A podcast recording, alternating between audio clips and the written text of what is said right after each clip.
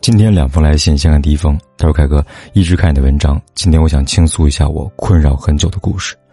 我男朋友今年三十岁了，是公务员，我二十四岁，今年大四，在一起一年了。上个月分手了，是他提出来的。他说自己年纪不小了，该成家了，所以放弃了我。我跟他说呢，毕业了就可以跟他结婚了，只有两个月。但是呢，他说结婚跟谈恋爱是两回事他要去相亲，找一个合适的、有一定经济能力的人。”可是我觉得我毕业了就可以上班了，可以不花他钱了，但是他还是嫌弃我，放弃了我，不给我机会。还有原因是他家条件比我家好，他说结婚是两家的事情。但是我们分手后，他还是关心我，我的信息他秒回，我发信息给他，他会说呢，跟他说话他会打电话过来，还帮我看招聘信息等等。我觉得分手就互删吧，他还不肯，还劝我不要老想他，不要把恋爱的当做生活的全部，赶紧找工作，不要耽误自己。可我分手后一直静不下来，好想跟他复合，他不肯，还劝我找男朋友，不知道什么意思。一边关心我，一边又不想跟我复合呀，这是为什么呀？姑娘你好，如果你真的觉得情侣分手后就应该互删，你不需要问他，你自己删就好了。所以不是他不肯，而是你不舍得，你不舍得他对你的好。我想你现在困惑的问题是，他为什么不选择你？有这么几个可能。第一，他说自己要去找一个合适的、有经济能力的人，很有可能和你在一起呢。他在你身上的开销让他觉得吃力了。我不知道你有没有让他给你买过东西，或者呢向他要零钱花之类的。所以他委婉的跟你说要找一个有一定经济能力的人，因为这句话的意思就是呢，我想找一个不需要我供养的女朋友。那么你就要明白，这跟你是不是马上毕业、马上上班没有一点关系，而是在于他认为你就算工作有收入，一样要成为他的负担，懂吗？第二，当然了，他不会只是因为这个原因离开你，我猜想可能还有一些其他原因。他在平时和你相处的时候呢，可能不舒服，这会让他觉得你年纪太小、不懂事、不体谅他，他自然会希望找一个懂事的姑娘。第三，他跟你说不要把恋爱当做生活的全部，这句话很重要。你大概平时没事会找他，让他觉得没有自己的空间很压抑，他才会希望呢你去做一些恋爱之外的事情。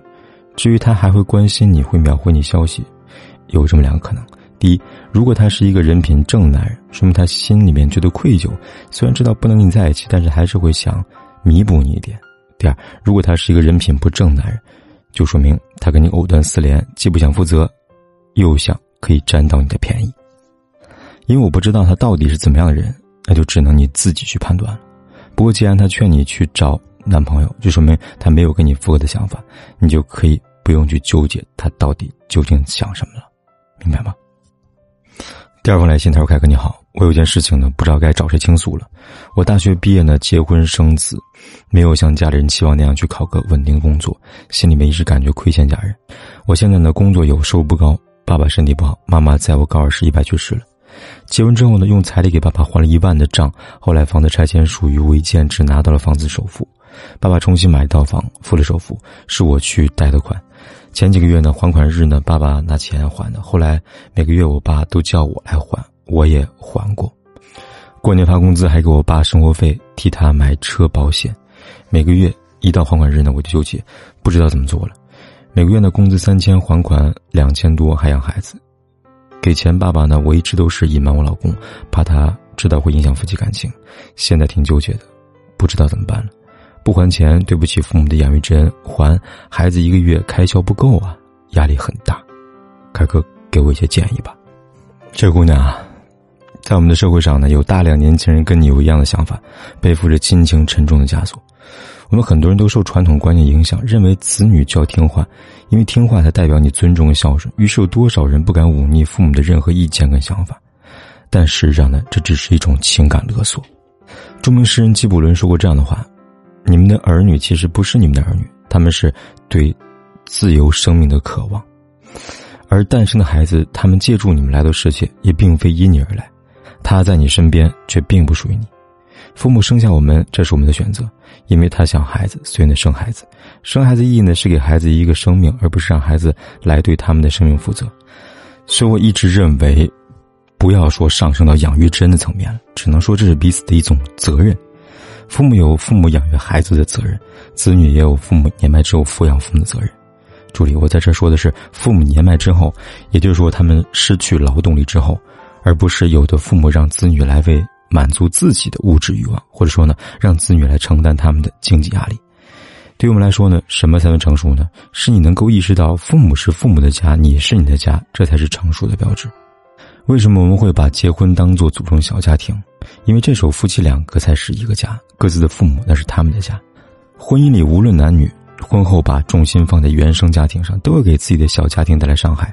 因此，为了原生家庭而牺牲小家庭利益，最后呢，不仅是你自己吃力，你的另外一半呢，也未必可以接受。一个很简单道理，你把大部分的收入拿去援助你的父亲，那家庭开销就需要老公一个人来承担，你觉得公平吗？我现在给你这么几个建议：第一，可以帮助你爸爸，但是呢，最多仅限你收入的百分之十，这样才不会对你的生活造成太大影响。第二，除非你爸爸买的房子写的是你的名字，你来负责房贷，天经地义，而且可以跟老公一起商量还款，因为婚后买的房子算是夫妻共同财产，就算他不还钱。也有他的份儿，当然了，如果不是你的名字，你完全可以拒绝还款。第三，明确告诉你爸爸，你现在没有能力负担他的生活，你可以向他诉苦，这么说：现在孩子开销太大，我很吃力，爸爸能不能帮帮我？这样呢，你爸爸就不好意思向你借钱了。更况且你现在要钱，用来抚养孩子，要用来生活，你爸爸呢却是用来改善生活质量，比如买房子，比如车子保险。从对钱的需求角度来说呢，你的需求比他更加急迫、更加重要。我给你三个建议，做起来并不容易，这是观念的问题。观念对一个人来说呢是根深蒂固的问题，很难改变。只不过你要知道，如果你不改变，你可能就会一直这样痛苦下去了。明白了吗？好了，今天的来信呢就解答到这里。关注我，帮你分析情感婚姻问题。有问题咨询，点击下方的阅读原文就能给我来信了。